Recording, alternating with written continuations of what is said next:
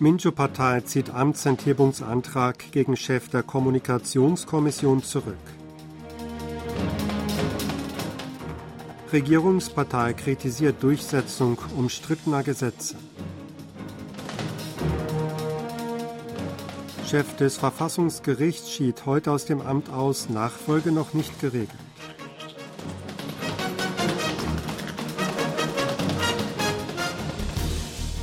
Die führende Oppositionspartei Minjo-Partei Koreas hat den Amtsenthebungsantrag gegen den Chef der Kommunikationskommission KCC, Lee Dong-gwan, zurückgezogen. Der stellvertretende Fraktionschef Park Joo-min sagt am Freitag bei einer Pressekonferenz in Seoul, dass die Partei in der Vollversammlung der Nationalversammlung am 30. November und 1. Dezember einen neuen Antrag einreichen wolle. Auf den Protest der Regierungspartei angesprochen, sagte Park, dass die Regierungspartei ihre politische Offensive stoppen solle, die zur Verwirrung und einer verkürzten Interpretation geführt habe. Die Minju-Partei hat am Donnerstag Amtsenthebungsanträge gegen den Chef der Rundfunkaufsicht und zwei Staatsanwälte eingereicht. Die regierende Partei Macht des Volks, PPP, hat die oppositionelle Minjo-Partei Koreas scharf dafür kritisiert, umstrittene Gesetze durchgesetzt zu haben. Auch der Amtsenthebungsantrag gegen den Chef der koreanischen Kommunikationskommission wurde kritisiert. Die PPP protestierte am Donnerstag vor dem Sitz der Nationalversammlung in Seoul gegen das Verhalten der Minjo-Partei im Parlament. Parteichef Kim Gi-hyun bezeichnete die Minjo-Partei als sehr schlechte Partei, welche die meisten der grundlegenden moralischen Prinzipien über Bord geworfen habe. Die Minjo-Partei scheine süchtig nach Amtsenthebungsanträgen zu sein, indem sie ihren Vorteil ausspiele, über die Mehrheit der Sitze im Parlament zu verfügen. Die Verabschiedung von drei Änderungsanträgen zu Rundfunkgesetzen diene dazu, den Einfluss der Regierung auf öffentliche Rundfunkanstalten zu beschneiden und sei das Todesurteil für den öffentlich-rechtlichen Rundfunk, hieß es weiter. Zur Verabschiedung des sogenannten Gesetzes des gelben Umschlags hieß es von der PPP, dass damit zu illegalen Streiks ermutigt werde. Damit sollen Änderungen des Gesetzes zu Gewerkschaften und den Arbeitsbeziehungen erwirkt werden. Unternehmen sollen damit weniger Handhabe gegen Gewerkschaften haben, wenn sie Schadenersatzzahlungen wegen Arbeitsniederlegungen fordern wollen. Der Präsident des Verfassungsgerichts Yunam Sok ist am heutigen Freitag aus dem Amt geschieden. Ein Nachfolger steht noch nicht fest, damit wird an den beiden höchsten Gerichten in Südkorea ein Führungsvakuum herrschen. Der oberste Gerichtshof ist bereits seit September ohne Chef. Präsident Yun Song-yeol nominierte im Oktober Lee Jong-sok, einen Richter des Verfassungsgerichts, zum neuen Chef des Verfassungsgerichts. Eine parlamentarische Anhörung zur Bestätigung seiner Ernennung ist für den 13. November vorgesehen. Der oberste Gerichtshof ist seit 47 Tagen ohne Chef, nachdem der frühere Vorsitzende Kim Jong-su am 24. September ausgeschieden war. Die Nationalversammlung lehnte am 6. Oktober den von Yun nominierten Nachfolger Lee Gyun-yong ab. In juristischen Kreisen wird befürchtet, dass der Rechtsschutz der Bürger Lücken aufweisen werde, wenn beide Gerichte aufgrund der vakanten Führungsposten ihre Funktionen nicht ordnungsgemäß ausüben können. In Wien hat am Donnerstag ein Forum zur Wirtschaftskooperation zwischen Südkorea und Österreich stattgefunden.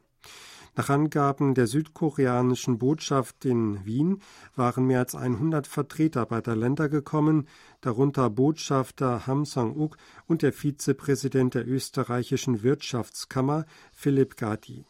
Sie hätten insbesondere Kooperationsmöglichkeiten im Bereich der Spitzentechnologien wie Wasserstoff und Raumfahrt große Aufmerksamkeit geschenkt, hieß es.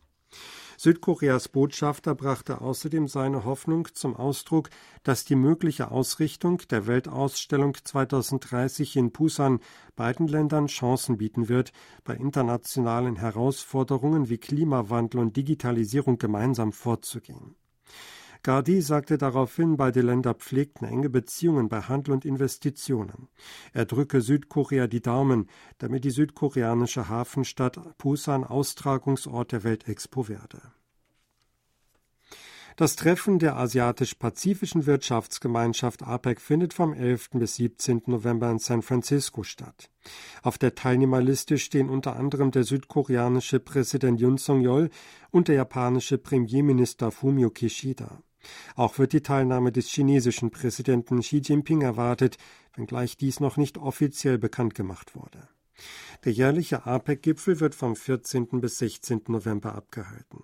Ein besonderes Augenmerk wird darauf gerichtet, ob US-Präsident Joe Biden und der chinesische Staatschef zu einem Gespräch zusammenkommen werden.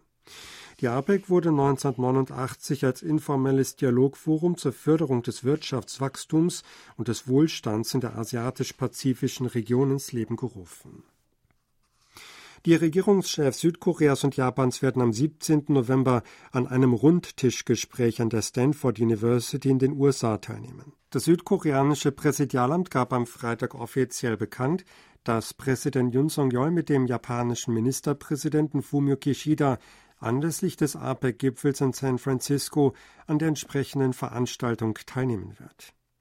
Bei dem Gespräch würden Jun und Kishida über die bilaterale Zusammenarbeit im Bereich der Spitzentechnologie Meinungen austauschen. Neben dem südkoreanisch-japanischen Gipfeltreffen bestehe auch die Möglichkeit, dass Gipfelgespräche zwischen Südkorea und China sowie zwischen Südkorea, Japan und den USA stattfinden.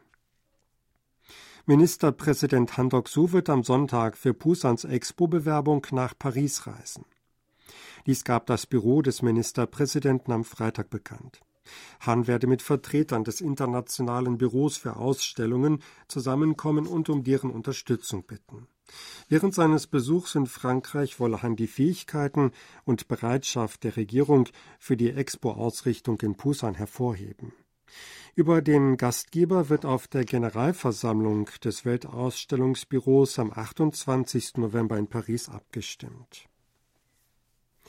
Der südkoreanische Geheimdienst NRS hat Berichte zurückgewiesen, nach denen nordkoreanische Flüchtlinge in Gewahrsam genommen werden. Der Nachrichtendienst widersprach in einer Pressemitteilung am Donnerstag Angaben in einem Bericht zum UN-Zivilpakt. Es handle sich um eine vorübergehende Schutzmaßnahme, in die Flüchtlinge außerdem einwilligen würden, hieß es. Dies unterscheide sich ganz deutlich von einem Gewahrsam, weil nordkoreanische Flüchtlinge lediglich dann in das Zentrum für den Schutz nordkoreanischer Flüchtlinge einziehen würden, wenn sie dies beantragen und dem zustimmen, betonte die Behörde. Seit der Ratifizierung des UN-Zivilpakts im Jahr 1990 wurde Südkorea regelmäßig hinsichtlich des Stands der bürgerlichen und politischen Rechte überprüft. Die südkoreanische Schriftstellerin Han Gang hat mit ihrem Buch I Do Not Bid Farewell einen prestigeträchtigen französischen Literaturpreis gewonnen. Der Roman wurde am Donnerstag als Gewinner des diesjährigen Prix Médicis für ausländische Literatur bekannt gemacht.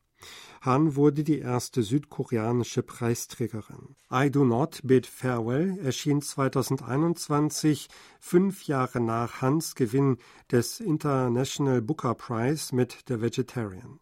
Der Roman schildert die Tragödie des Jeju-Aufstands auf der Insel Jeju 1948 aus der Perspektive von drei Frauen, in dessen Zuge zahlreiche Zivilisten durch die damalige Regierung massakriert wurden.